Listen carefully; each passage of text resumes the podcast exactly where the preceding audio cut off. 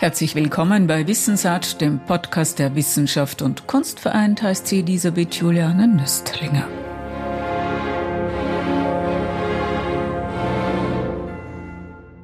Babi das ist eine Schlucht in der Nähe von Kiew. Innerhalb von 36 Stunden wurden dort Ende September 1941 33.771 Menschen ermordet. Kinder, Frauen, Männer. Die meisten von ihnen waren Juden. Lange Zeit wurde über dieses Massaker geschwiegen. Erst 20 Jahre danach schrieb Jewgeni Jewtuschenko sein berühmtes Gedicht. Schostakowitsch hat es in seiner Symphonie Nummer 13 vertont. Intendant Markus Hinterhäuser setzte das Werk zur Eröffnung der Ouvertüre Spirituell im Vorfeld der Salzburger Festspiele auf den Spielplan. Im großen Festspielhaus spielte das Gustav Mahler Jugendorchester unter dem Dirigat von Theodor Korenzis. War es auch ein Gedenken an die Opfer des Massakers?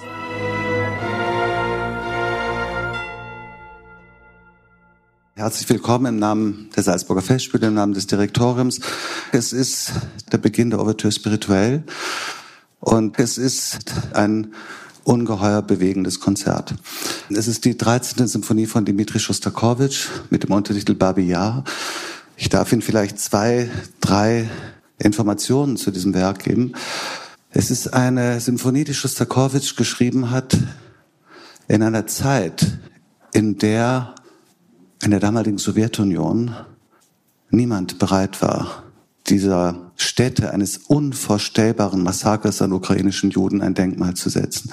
Es gab eine Zeitung, Literaturnaya Gazeta, ein wirklich fortschrittliches, sehr, sehr sowjetkritisches Magazin, Literaturmagazin, in dem der junge Dichter Jewgeni Jewtuschenko ein Gedicht veröffentlicht hat, Babi Yar, in dem er sehr heftig, sehr heftig diese Haltung in der damaligen Sowjetunion, in der Stalinzeit kritisiert, dass niemand eine Art von Gedenken vornimmt zu dem, was dort passiert ist, was dort an Unvorstellbarem passiert ist. Schostakowitsch ist für mich eine Figur, die wir bedenken sollten, gerade in dieser Zeit, in dieser Zeit dieses schrecklichen Krieges, der mitten in Europa passiert. Schostakowitsch hat in der Stalinzeit gelebt und komponiert. Diese Bewegung, die Schostakowitsch vorgenommen hat, zwischen scheinbarer Akzeptanz eines grauenvollen, eines ganz grauenvollen politischen Systems und tatsächlicher Ablehnung. Diese Bewegung, die ihn in eine vollkommene Verzweiflung gebracht hat, diese Mitteilung, die er der Welt gegeben hat, verklausuliert, wie, wie eine Art manchmal wie Kassiber, die er in die Welt hinausgeschickt hat, die können und sollten uns in dieser Situation nachdenklich machen. Sehen Sie es mir nach, ich muss einfach ein paar Sätze dazu sagen, weil ich seit dem 28. Februar mit kaum etwas anderem beschäftigt bin, als für mich selber und nicht nur für mich, das spielt wirklich gar keine große Rolle, sondern für die Salzburger Festspiele, eine Art von Spur zu finden, wie wir uns auch hier verhalten können. Sie wissen das, die Salzburger Festspiele wurden in einem Weltkrieg ersonnen. In einem Weltkrieg. Und relativ kurze Zeit nach Ende dieses Ersten Weltkrieges auch tatsächlich gegründet. Nicht von Politikern, nicht von Wirtschaftsleuten, von Künstlern. Max Reinhardt, Hugo von Hofmannsthal, Richard Strauss. Ich kann als Intendant der Salzburger Festspiele an dieser, an diesem Gründungsmythos gar nicht vorbei. Ich kann den nicht aushebeln. Es ist für mich auch eine Möglichkeit, in dieser Situation mit dem zurechtzukommen, mit dem zurechtzukommen, womit wir jetzt zurechtzukommen haben. Wissen Sie, die Kunstwerke, das sind die Werke, die es uns ermöglichen, wirklich die Geografie unserer Existenz zu lesen, die Grammatik unserer Existenz irgendwie zu verstehen. Wir können es nur in der Kunst lesen. Die Kunst ist die größte Hinwendung zum Leben. Das sollten wir nie vergessen. Das ist tatsächlich so. Und wenn wir jetzt das Glück haben, diese Disputation ist, am Beginn der Ouvertüre spirituell zu haben, dann möchte ich Ihnen auch sagen, die Salzburger Festspiele sind sehr, sehr bekannt für Oper, für Konzert, für Schauspiel und das ist sehr wichtig. Aber mindestens so wichtig ist eine gedankliche, eine reflektive Auseinandersetzung mit der Welt. Und wir haben nur diese eine Welt. Wir haben keine zweite Welt. Mit der Welt, in der wir zu leben haben, in der wir auch zu bestehen haben. Und in einer Zeit, die, also freundlich gesagt, unter einem großen Verlust an metaphysischer Qualität leidet. Das ist das, was diese Zeit auch kennt, diese Zeit auch wirklich charakterisiert, der Verlust der metaphysischen Qualität. Ich glaube, dass wir hier bei den Salzburger Festspielen die Möglichkeit haben, Gedankenräume zu öffnen, Reflexionsräume zu öffnen. Und das ist auch die Ouverture spirituell. Ich bin sehr dankbar, dass es diese Ouverture spirituell gibt. Ich bin sehr dankbar für die Unterstützung durch die Erzdiözese Salzburg, durch das Land Salzburg. Das ist eine wichtige Veranstaltung. Es ist der Beginn der Salzburger Festspiele und es ist der Beginn einer ja, hoffentlich auch eines Verständnisses was Festspiele sein können und vielleicht sein müssen. Festspiele ist dieses schöne zusammengesetzte Wort aus Fest und Spiel. Das Fest ist im etymologischen Sinne ohne Denken, ohne Nachdenken nicht nicht zu definieren. Und das Spiel auch nicht. Jedes kleine Kind, das auf dem Boden mit zwei Autos spielt, folgt einem Denkmuster. Also auch dieser Auftrag in diesem Wort, es, sind, es, ist eben keine, es sind keine Festwochen, es sind keine Festtage, es ist kein Festival, es sind Festspiele. Beides hat mit Denken, mit Nachdenken zu tun und das vollführt die Disputation. Die Disputation ist, wir haben sie in den letzten Jahren immer unter ein Thema gestellt. Transfiguration, Lacrimae, Passion, Pax. Jetzt haben wir das Thema Sacrificium. Und ich weiß, ich weiß, dass dieses Thema und wie wir dieses Thema bedenken, durchaus auch den ein oder anderen Kritikpunkt offen ist. Das ist auch nicht das größte Problem, das ich habe. Die Frage, was ist ein Opfer? Was ist das Opfer? In biblischen Erzählungen vollführt man ein Opfer, man bringt ein Opfer, um in eine andere, sozusagen andere Wahrnehmungs- und Gerechtigkeitssituation zu geraten. Und es gibt tatsächlich auch in der Menschheitsgeschichte nicht wenige, nicht wenige Fälle, wo Systeme Menschen zu Opfern machen. Ich weiß, dass es problematisch ist, was ich jetzt sage. Ich sage es halt trotzdem. Und wenn ich wieder auf Dimitri Schostakowitsch zurückkommen darf, der in seinem achten Streichquartett, und auch dieses Streichquartett wird im Rahmen der Ouverture spirituell aufgeführt, eine explizite Widmung in dieses Quartett schreibt, den Opfern von Faschismus und Krieg gewidmet. Das ist Dimitri Schostakowitsch. Ich glaube, er wusste sehr, sehr genau, was er da schreibt und warum er das schreibt und wem er und in welcher Form er diese Mitteilung gibt. Ich möchte diese wenigen Sätze noch anfügen. Verzeihen Sie mir das. Wir wissen, was passiert in der Welt, aber wir haben auch eine Verpflichtung, weil wir einer Kulturinstitution verpflichtet sind, den Salzburger Festspielen, auch hier Differenzierung möglich zu machen, Zwischentöne möglich zu machen. Es gibt einen, einen Satz, den der große Maler Paul Cézanne zu einem jungen Künstler gesagt hat. Wissen Sie, Sie werden nie ein großer Künstler, wenn Sie nur schwarz und weiß malen können. Sie müssen die Zwischenstufen malen. Dann werden Sie ein großer Künstler. Wir haben eine schwierige Zeit zu bewältigen in den nächsten Wochen. Wir werden sie bewältigen. Aber ähm, ich möchte auch, dass Sie wissen, dass wir zu dem, was wir machen, und auch das ist angreifbar jetzt im Falle dieses Krieges und im Fall eines Künstlers wie Theodor Korenzis, von dem ich keine Äußerung, die irgendwie eine Nähe zum System Putin zeitigen würde, kenne, von dem ich keine Äußerung für den Krieg kenne, dessen Wirken mit diesem Orchester Musik Eterna, das heute Abend übrigens nicht spielt, das spielt erst im August, ist ein Orchester, das zu einem überwiegenden Teil aus russischen Musikern besteht, aber es besteht auch aus ukrainischen Musikern. Und keiner, keiner dieser ukrainischen Musiker ist bis jetzt aufgestanden und gesagt, er spielt unter dem Dirigat von Theodor Korenzis nicht. Auch das könnte und sollte uns zu denken geben. Ich wünsche Ihnen sehr inspirierende und bereichernde Tage. Danke. Intendant Markus Hinterhäuser am Beginn der Disputationen im Rahmen der Ouvertüre Spirituell bei den Salzburger Festspielen 2022 mit dem Titel Sacrificium. Opfer, das ist ein Wort mit vielen Zuschreibungen und Eigenschaften. Im religiösen Kontext sprechen wir davon, ein Opfer zu bringen. Wir sprechen von Menschenopfern, wir kennen den Opfergang, das Opferritual, den Opferstock, und wir sprechen davon, dass man ein Opfer ist oder sich für etwas aufopfert. Der Schriftsteller und Dramaturg Doron Rabinowitsch referierte bei der die Ouvertüre spirituell begleitenden Disputationen über den Opferbegriff und befand, dass es kein Heil im Opfer gebe. Vielen Dank für die einleitenden Worte, für die Begrüßung. Vielen Dank für die Einladung. Ich beginne mit meinem Vortrag. Wie ist es, ein Opfer zu sein? Das war die Frage, die meine Mutter Shoshana Rabinowitsch und dem Überlebenden Rudi Gelbert gestellt wurde. Sie saßen vor dem Publikum und antworteten. Wie ist es, ein Opfer zu sein? Wie ist es, als Opfer weiterleben zu müssen? Er leide darunter, erklärte Rudi Gelbert. Es falle ihm schwer, zum Opfer gestempelt worden zu sein. Aber meine Mutter, Shoshana Rabinowitsch, antwortete bloß, nie war ich ein Opfer. Sie unterstrich es mit dem Nachsatz, wir waren keine Opfer. Und mit ihrem Wir meinte sie ihre Mutter, meine Oma Raya, die mich aufzog, und sich selbst. Wir waren keine Opfer. Nie war ich ein Opfer.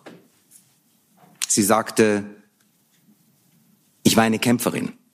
Sie sagte, wir kämpften um unser Leben. Sie, die Jüdin, die das Ghetto Wilna und die Lager überlebt hatten, lehnte den Begriff Opfer für sich ab. Sie lebte derweil in jenem Österreich, das jahrzehntelang nichts anderes als das erste Opfer Hitlers gewesen sein wollte. Diese Formel war zunächst nur dafür gedacht, die Unabhängigkeit der Nation nach dem Sieg der Alliierten zu garantieren, doch sie wurde bald zur allgemeinen Ausrede. In diesem Österreich lebte Shoshana Rabinowitsch. Was aber, wenn es der Begriff Opfer selbst ist, der offen lässt, wovon die Rede ist? Die deutsche Sprache ist es, die für diese Unklarheiten sorgt. Das Wort Opfer verhüllt teils, was den Massenmord kennzeichnet. Es unterscheidet das Verbrechen nicht vom Ritual. Der Ausdruck verführt dazu, die Untat sakral zu beschönigen, als ging es um einen religiösen Kult. Die Ausrichtung der Disputationes und der Salzburger Festspiele in diesem Jahr hellen dieses fatale Vexierbild, das zur Beschönigung und Verklärung von Auschwitz verleiten kann, keineswegs auf, sondern spiegeln die Unschärfe bloß wider. Das Deutsche unterscheidet nicht zwischen Sacrificium und Trauma. Das Englische weiß, Sacrifice von Victim zu trennen. Latein kennt Sacrificium und Victima. Aber diese Zweideutigkeit ist nicht bloß eine linguistische Eigenheit germanischen Ursprungs. In der Sprache klingt nach, was die Religion prägt. Dem Opfer, so besagt der christliche Glaube, erwachse das Heil der Welt. Die Kreuzigung des jüdischen Gottessohnes, heißt es, habe alle, die ihr Vertrauen an ihn knüpfen, von ihren Sünden erlöst. Aber die Schuld dafür wurde zugleich ausgelagert und den Juden angelastet. Sie wurden von der Kanzel herab zu den Mördern des Messias gestempelt, weil sie ihn und seine Wiederauferstehung verwarfen. Zur Osterzeit, zum Jahrestag des Opfers, entlud sich zumeist aller Hass gegen die Juden. Das antisemitische Opferfest heißt Pogrom, erklärt Detlef Clausen in seiner Studie Grenzen der Aufklärung zur gesellschaftlichen Geschichte des modernen Antisemitismus. Ich möchte keineswegs ein pauschales Urteil gegen alle christlichen Gläubigen aussprechen. Selbstverständlich weiß ich von den verschiedenen und auch den neueren Interpretationen der Heilslehre nach dem Zweiten Vatikanischen Konzil. Aber da war von Anfang an ein prinzipielles Problem vorhanden, das ein theologisches ist und zu vermeiden ist es allein nicht durch die Auseinandersetzung damit.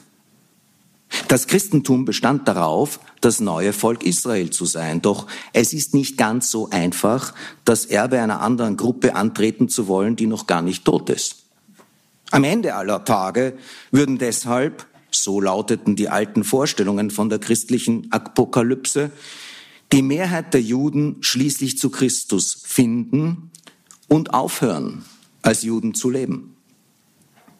Immer wieder konnten die dunklen Bilder von diesem letzten Kampf zwischen Gut und Böse, kiliastische, christliche oder doch auch antiklerikale Strömungen im Abendland zum Gedanken anregen, den Anbruch des Gottesreiches zu beschleunigen, indem die verbliebenen Juden einfach durch Mord aus der Welt geschaffen werden.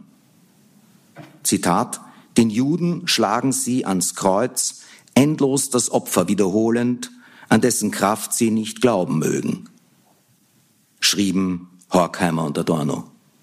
Dieser Satz war auf die völkische Ideologie der Nazis gemünzt.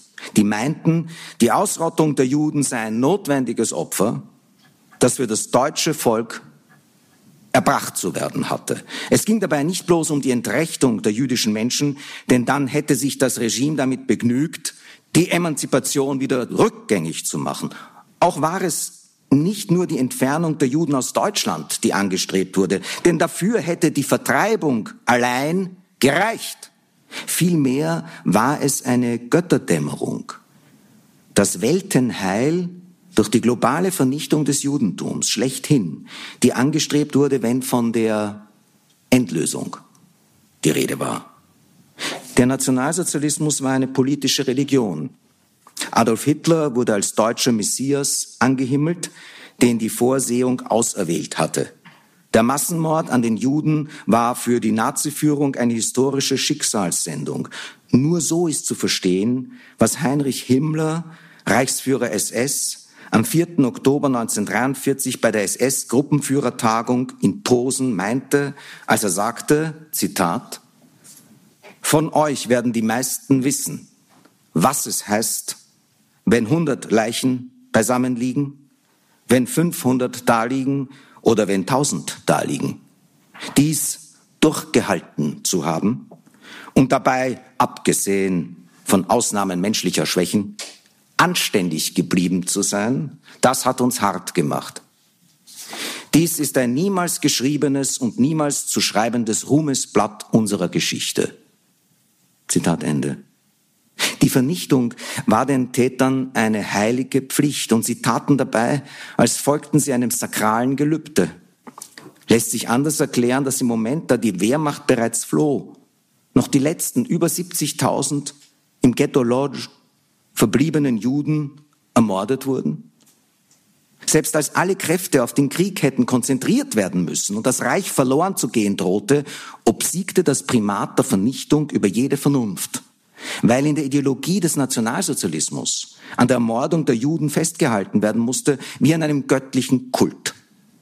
Aber selbst im Nachhinein wird das, was den Opfern angetan wurde, verklärt und zu ungeheuerlich scheint das, was an ihnen, die im Dreck, in ihren eigenen Ausscheidungen, voller Läuse und inmitten Ratten, voller Hungerödöme und Wunden wie Vieh zu verenden hatten, verübt wurde, zu benennen. Vom Holocaust ist euphemistisch die Rede, was wiederum an ein religiöses Bild anknüpft, da das Wort bekanntlich Ganzbrandopfer bedeutet, als wäre Auschwitz ein neues Golgatha gewesen.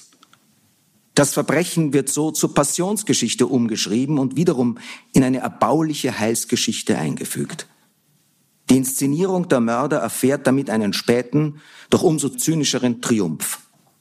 Dem Massenmord jedoch einen höheren Sinn zu verleihen, heißt ihn beschönigen. Der Historiker Saul Friedländer zeigte in seinem Werk Kitsch und Tod, der Widerschein des Narzissmus, die Gefahr auf, in der Auseinandersetzung mit narzisstischen Verbrechen der Faszination des Monströsen zu erliegen. Vielleicht liegt auch darin ein Grund, warum meine Mutter, die übrigens so gerne gemeinsam mit meinem Vater die Veranstaltungen der Salzburger Festspiele besuchte, kein Opfer gewesen sein mochte. Und ich glaube, es wäre nicht in ihrem Sinn gewesen, für ein Symposium halten zu müssen, in dem das, was sie und meine Großmutter durchgemacht hatten oder gar das, was ihre Nächsten erlitten hatten, mit dem Griff Sacrificium bedacht worden wäre. Heute Abend werde ich der Aufführung von Babi Yar, dem Musikstück des Komponisten Dimitri Shostakovich und die Komposition Diario del Dolore von Luigi Nono beiwohnen dürfen. Aber so sehr ich auch die Werke von Bartok, Händel oder auch Mozart liebe, frage ich mich, wie die Arbeiten von Shostakovich und Nono zur Shoah in den Rahmen einer Ouvertüre spirituell passen. Mit der Ouvertüre spirituell Sacrificium soll an die Tradition der Kirchenkonzerte angeschlossen werden. Aber was hat eigentlich der Massenmord mit der biblischen Geschichte von Isaac oder mit der Passion Christi zu tun? Sollen die jüdischen Ermordeten den katholischen Glauben bestärken?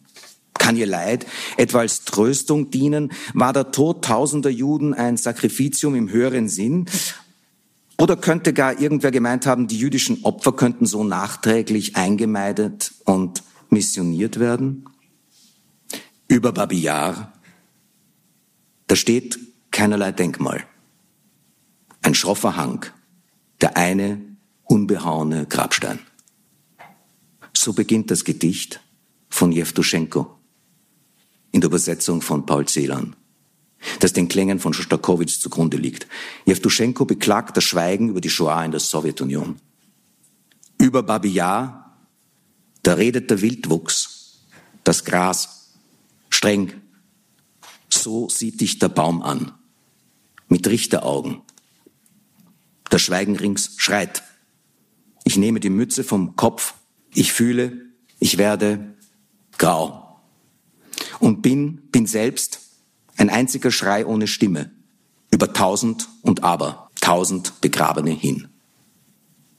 Angesichts der Massenverbrechen von Sakrifitium zu reden, heißt nicht auszusprechen, was wirklich geschah.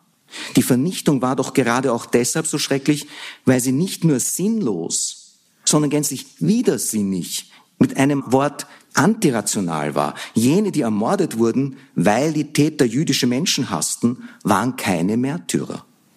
Sie taugen nicht für eine posthume Sühneleistung. Kein Trost erwächst daraus, dass sie vergast, verbrannt, erschlagen wurden oder vor Erschöpfung, Hunger und Krankheit umkamen. Sie starben nicht freiwillig und auch nicht für eine Idee. Sie wussten nicht, wie ihnen geschieht. Die Opfer der rassistischen Verbrechen wurden schlicht hingeschlachtet, ob sie wollten oder nicht. Umgebracht wurden Säugling und Kreis, assimilierter, orthodoxer und konvertit.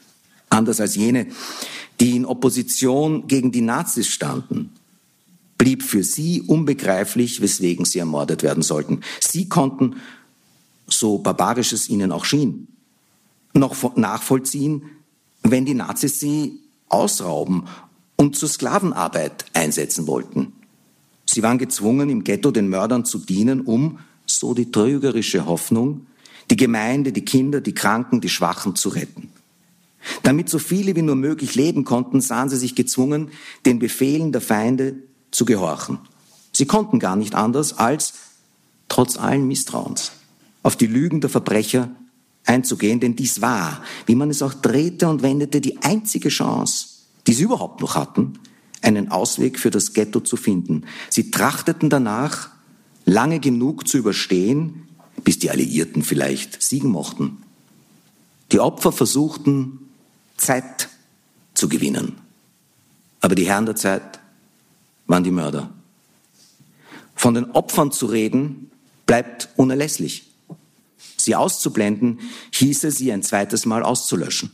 Sie Verfolgte zu nennen, würde nicht genügen, denn das Wort Opfer verweist in diesem Zusammenhang auf das Blutverbrechen. Sie sind Mordopfer, kein Sakrifitium, sondern Victima Homizidium.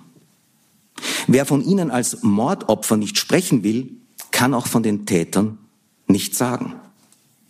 Die Opfer der Massenverbrechen sind nicht bloß die Ermordeten, sondern ebenso jene, die der Vernichtung eben noch entrinnen konnten, vor dem physischen kamen der psychische und der soziale Mord. Mit Theodor Adorno lässt sich sagen, seit Auschwitz heißt den Tod fürchten, Schlimmeres fürchten als den Tod. Am 2. August 2019 starb meine Mutter Shoshana Rabinowitsch, aber dieses ihr Vermächtnis klingt in mir nach. Es schweigt nicht. Und heute Abend werde ich das Werk von Schostakowitz und jenes von Luigi Nono hören und wissen, dass beide Frauen kein Opfer gewesen sein wollten, aber schon gar nicht wären sie bereit gewesen, für irgendwen als Sakrifitium zu dienen. Beide waren sie immer wieder bereit, ihr Leben für die jeweils andere herzugeben. Aber nie hätten sie sich davon ein Heil oder einen höheren Sinn versprochen. Der Tod bot ihnen keine Verheißung, sondern war nur das Ziel des Feindes. Nichts wäre süß oder schön daran gewesen, für das eigene Kind oder für die eigene Mutter sterben zu müssen. Gut war nur die Hoffnung, füreinander und miteinander weiterleben zu können. Der Shoah entgegenzuwirken, heißt die Erinnerung der Überlebenden hochzuhalten und zu vergegenwärtigen, was einst geschah und was heute geschieht. Genozid ist keine überwundene Kategorie. Mit Hetze gegen den anderen und mit autoritären Verbrechen können Wahlerfolge erzielt werden. Vergessen gemacht werden die vergangenen Verbrechen nicht der einstigen Gräuel wegen, sondern wegen jener psychischen, sozialen und politischen Kontinuitäten, die ins Heute reichen. Das Vermächtnis jener zu wahren, die der Vernichtung entrannen, heißt für ein Leben in Freiheit, Frieden und Würde einzustehen, damit niemand mehr ein Opfer werden muss. Denn kein Heil liegt im Opfer. Danke.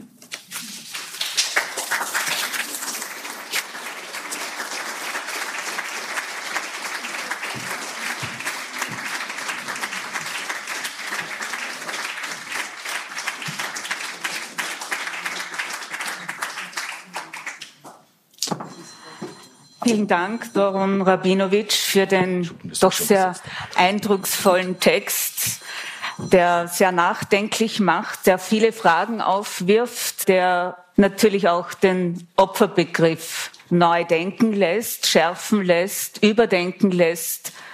Und ich glaube, es bedarf hier einer Erklärung. Wir kennen einander von einigen Gesprächen, Interviews und wir sind an sich per Du.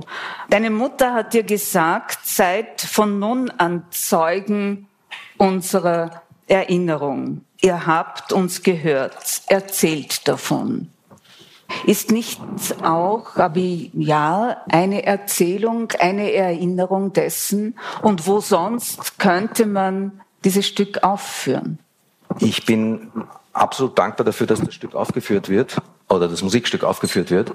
Das ist nicht der Inhalt meines Vortrags gewesen, sondern es geht mir um die fehlende Unterscheidung dessen, was Opfer alles bedeutet. Und es geht darum, dass wir auch darüber reden müssen, woher diese fehlende Unterscheidung kommt. Diese fehlende Unterscheidung ist ein roter Faden abendländischer Geschichte. Und äh, dem sich zu stellen, fordert uns Schostakowitz in Wirklichkeit auf. Er meint ja nicht das Sakrificium, er meint ja, wenn er Opfer schreibt, was anderes. Er meint die Viktima.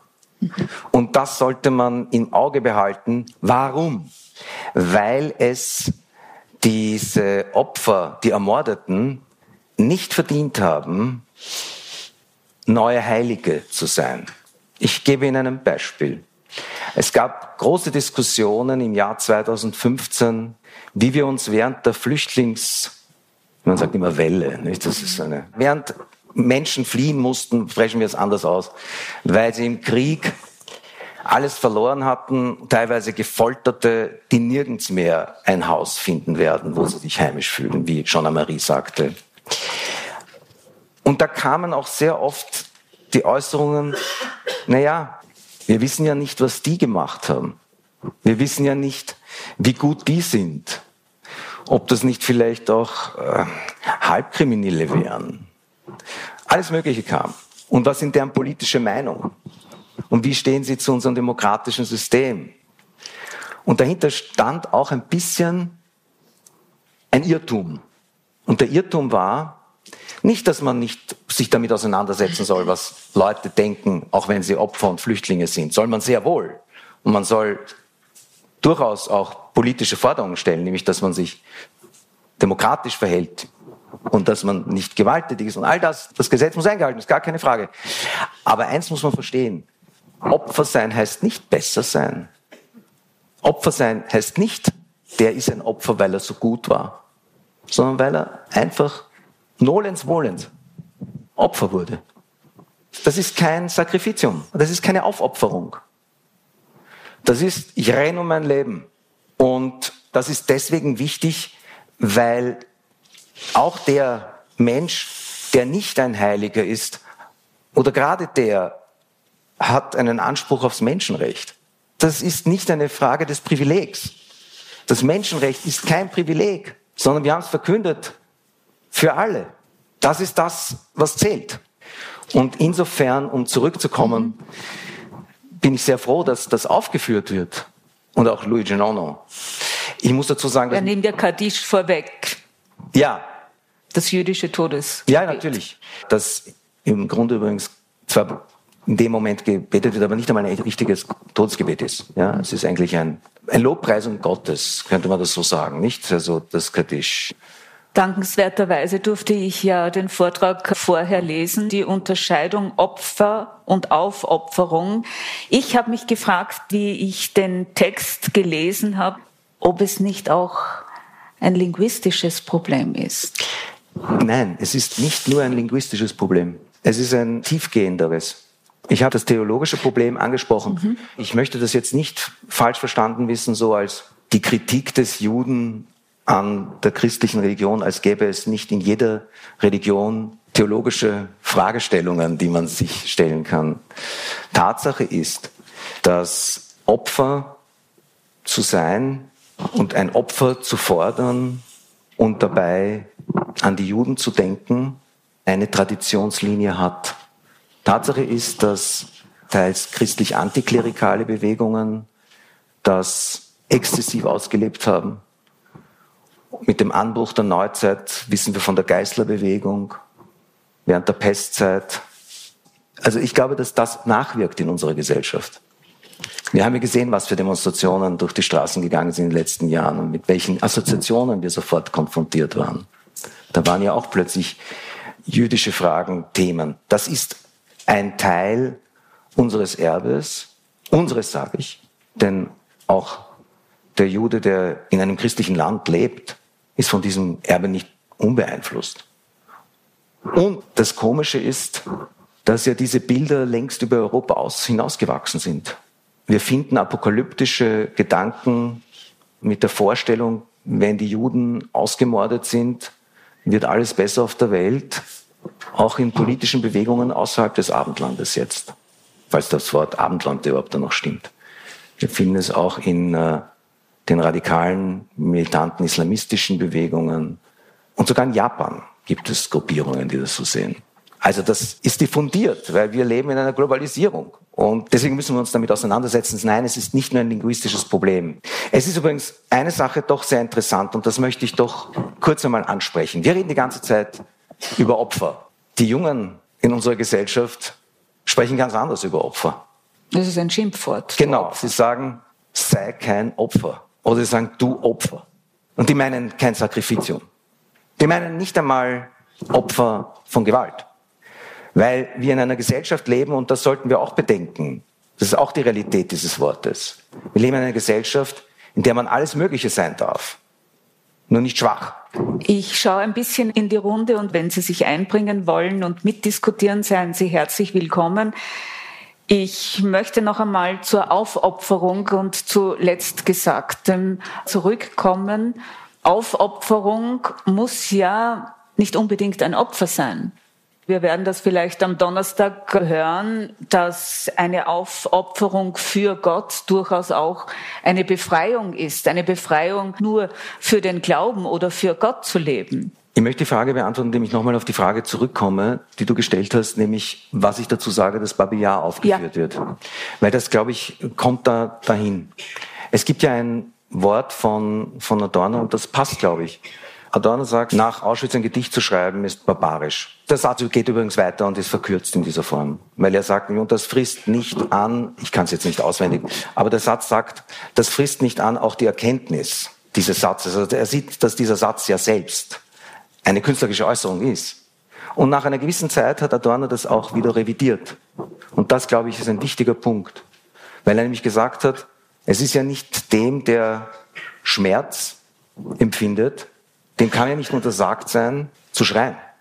Aber tatsächlich gibt es ein Problem, das, was geschehen ist, künstlerisch auszudrücken und dem wirklich gerecht zu werden. Und insofern glaube ich, dass Kunst an diesem Thema immer wieder auch scheitert. Aber die Art und Weise, wie es scheitert, ist grandios. Du hast gesprochen über die Aufopferung im religiösen Sinn. Mhm. Es gibt auch die Aufopferung im künstlerischen Sinn. Äh, wenn man sich vornimmt, das Göttliche darzustellen, wird man höchstwahrscheinlich religiös sagen, dass das immer eine Annäherung nur sein kann. Ich aber weiß, als ein Mensch des 21. Jahrhunderts, aber auch als Historiker, es ist nicht möglich, die Finsternis auszuleuchten, ohne etwas von ihrer Wahrheit zu nehmen. Aber man kann versuchen. Und man kann auch gar nicht anders als versuchen. Das ist der entscheidende Punkt. Und jetzt zu der Frage, ob dadurch das Opfer gerechtfertigt werden kann. Das ist ja der Punkt. Ich habe das Gefühl, es gibt natürlich wichtige, großartige Vorbilder von Leuten, die bereit waren, etwas zu geben, zu opfern. Ich gebe ein Beispiel. Unter den ungarischen Juden und Jüdinnen, die durch das Burgenland getrieben worden sind, völlig entkräftet, gab es auch eine überlebende Ruja. Ich glaube Julia oder Judith, Judith Ruja. Und sie erzählt folgende Szene. Die Juden wurden weitergetrieben und da war auch ein Arzt, der das Bein eines Verwundeten versorgte. Und der SS-Mann sagte, raus zum Appell.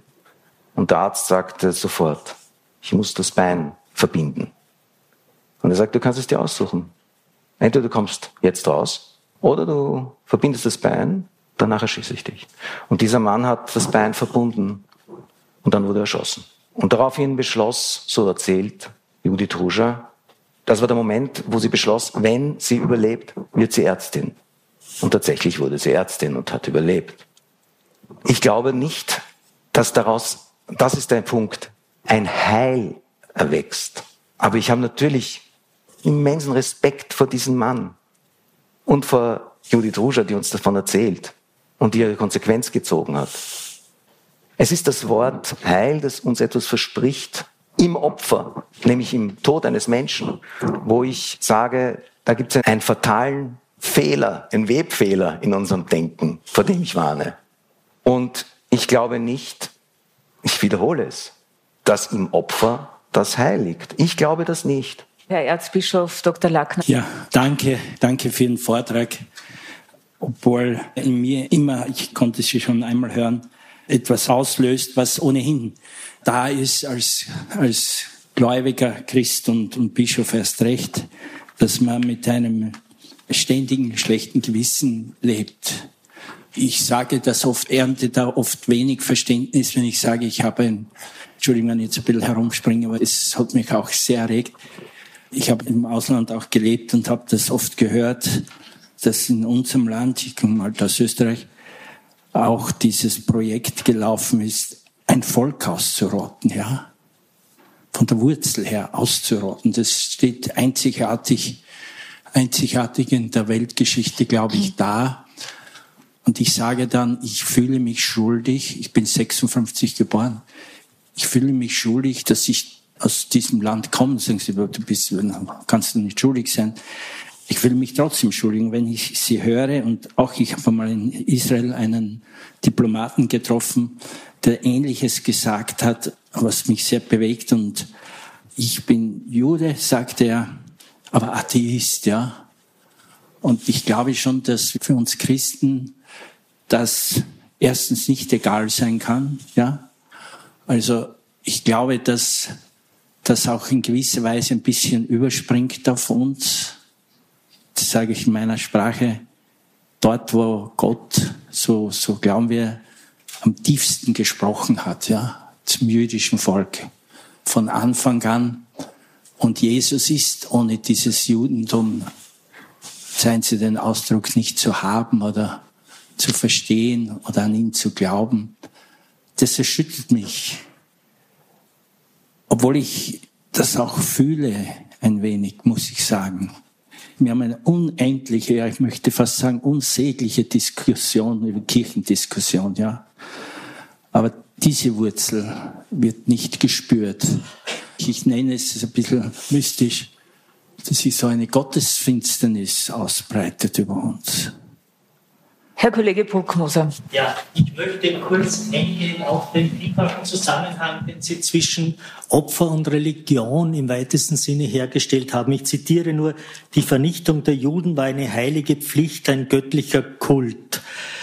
Wie stark ist dieser Zusammenhang zwischen der Idee, dass es einen Gott gibt, dem man Opfer darbringen muss, sei es indem ich mich selbst opfere, sei es, wie Sie es dargestellt haben, sozusagen die Vernichtung der Juden war eine heilige Pflicht. Welcher Zusammenhang besteht da und löst sich der erst auf, wenn die Menschen so weit sind, dass sie wissen, sie müssen dürfen ihrem Gott gar keine Opfer darbringen. Das wäre der eine Gedanke. Und der, der zweite, der mich auch sehr bewegt hat, wenn ihre Mutter sagt, nie war ich ein Opfer. Nun ist es ja so, dass diese Generation, die in dieser Opfersituation drinnen war, beim Aussterben ist. Was verändert sich dadurch? Was verändert sich dadurch im Bewusstsein jüdischer Menschen oder im Selbstbewusstsein jüdischer Menschen? Erkläre ich mich jetzt noch aus diesem Opfermythos heraus oder kann ich mich in irgendeiner Weise, so wie es Ihre Mutter offenbar gekonnt hat, davon lösen? Darum bitte. Das zweite ist eine Frage für eine Vorlesungsreihe, weil es ja davon abhängt, über wen und welche Opfergruppen innerhalb der Juden, Jüdinnen wir sprechen. Nach 45 gab es, glaube ich, ein großes Bedürfnis, weiterzuleben und nicht als Opfer sich zu sehen, sondern nie wieder Opfer sein zu wollen. Nach 45 gab es ein großes Bedürfnis, darüber auch gar nicht zu reden. Wie soll man denn am Tisch, am Frühstückstisch mit seinen Kindern darüber reden, dass man, ja, Canetti sagt eben, Abfall und Gestank war. Und in Israel war es auch so, dass auf die Überlebenden ja teils herabgeschaut worden ist, weil sie ja nicht dem kämpferischen Bild entsprachen in der Pionierzeit. Das hat sich dann verändert in den 70er Jahren und seither ist die Auseinandersetzung mit der Shoah, aber auch mit der Diaspora der Gola äh, stärker geworden. Das hat mehrere Schritte genommen. Ein Schritt war der Prozess gegen Adolf Eichmann Anfang der 60er Jahre. Die Auseinandersetzung verlief dort sehr stark über die Widerstandskämpfer und Widerstandskämpferinnen. Und äh, da gab es eine, eine Sichtweise, die war, das sind Pioniere des Staates Israel, weil sie auch schon gekämpft haben. Und dass man nie wieder eben Opfer sein sollte. Ich glaube, heute ist die Sicht darauf noch viel komplizierter und vielfältiger. Und es gibt eben Leute, die sich damit auseinandersetzen, mit dem Trauma. Und deswegen sagen, ja, ich weiß, dass unsere Familie, in unserer Familie Opfer waren.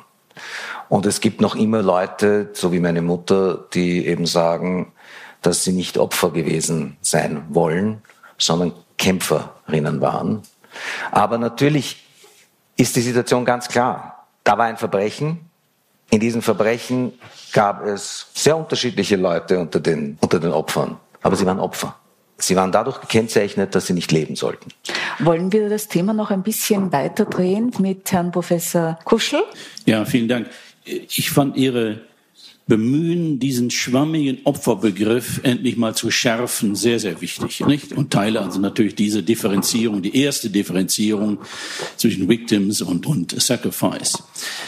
Mein Problem, was mich beschäftigt im Anschluss an das, was Sie gesagt haben, war, ist der Opferbegriff überhaupt zu systematisieren? Also, Beispiel. Wir sind nach der psychologischen Aufklärung imstande, auch den Tätern Opferstatus zuzumessen. Nicht? Denn jeder Täter, der da als Verbrecher auftritt, hat eine Erziehung, hat eine Herkunft, hat, ein, hat Vater und Mutter, hat sozusagen eine Geschichte hinter sich, die ihn zum Beispiel verstehen lässt, die ihm vielleicht auch verzeihen lässt, etc. Wie kommen wir aus dieser Schraube heraus? Sozusagen ein Regressus ad infinitum, alles zu entschuldigen aufgrund der psychologischen, soziologischen Herkunftsbedingungen etc. Ist das nicht das Problem, dass wir im Grunde aus dieser, aus dieser Schwammigkeit, aus dieser Unschärfe überhaupt nicht herauskommen, weil wir natürlich auch psychologische Aufklärungsinstrumente gelernt haben, die wir auf die Täter anwenden?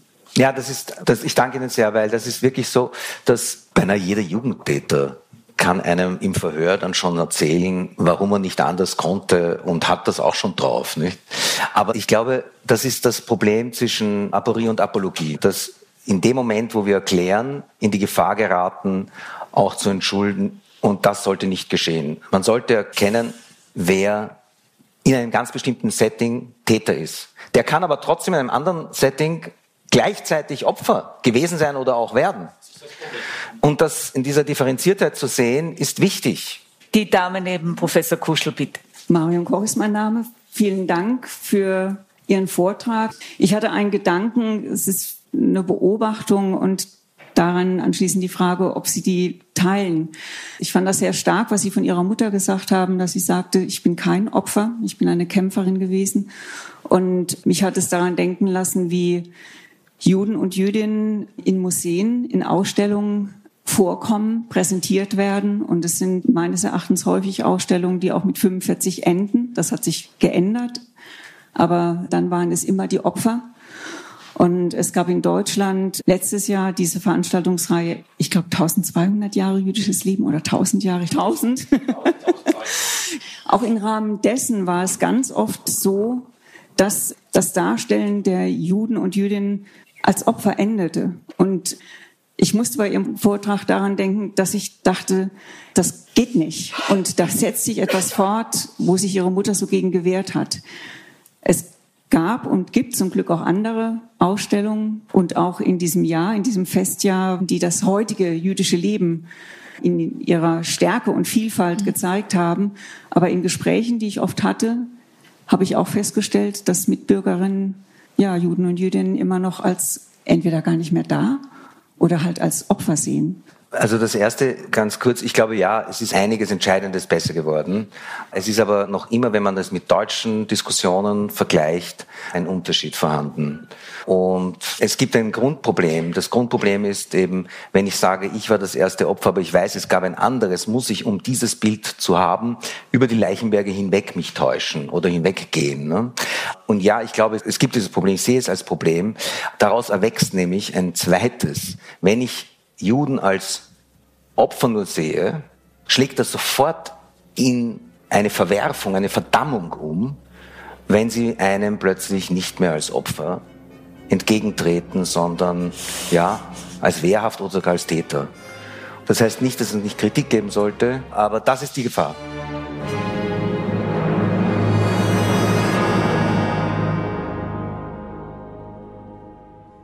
Das erste Denkmal über das Massaker der Nazis in Babi Yar wurde 1976 errichtet, in weiteren Etappen dann eine Gedenkstätte. Am 1. März 2022 wurde sie im Zuge der russischen Invasion beschädigt.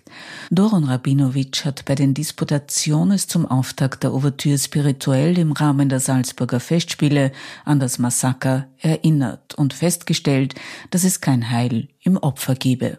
An der Diskussion beteiligten sich Erzbischof Dr. Franz Lackner, der Theologe und Literaturwissenschaftler Dr. Dr. Karl Josef Kuschel, Redakteur Dr. Josef Bruckmoser und die Kunstvermittlerin Marion Koch. Auf bald, sagt Elisabeth Juliane Nöstlinger.